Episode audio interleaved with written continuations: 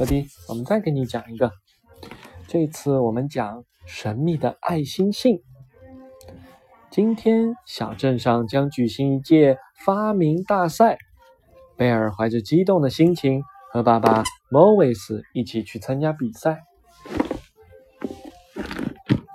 哦，这个就是贝尔，这个就是贝尔的爸爸。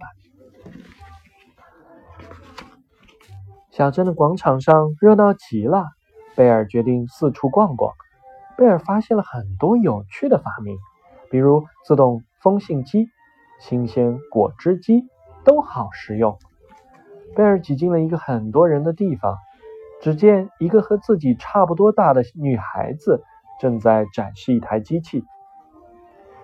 女孩正好需要一个帮手，贝尔走了上去。我叫贝尔，你呢？我叫 Simone。两个女孩相视一笑。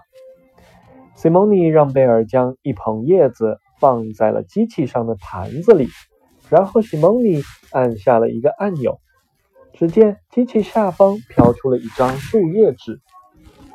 突然，机器失控了，它不断的吐出树叶纸来。咱们用这些纸写一些爱心信，好不好？贝尔说。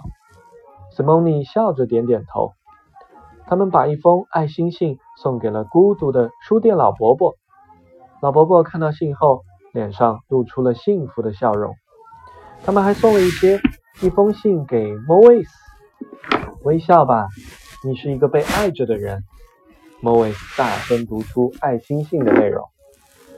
回到家，贝尔将最后一封爱心信夹进了日记本。他知道今天的美好记忆会一直被珍藏。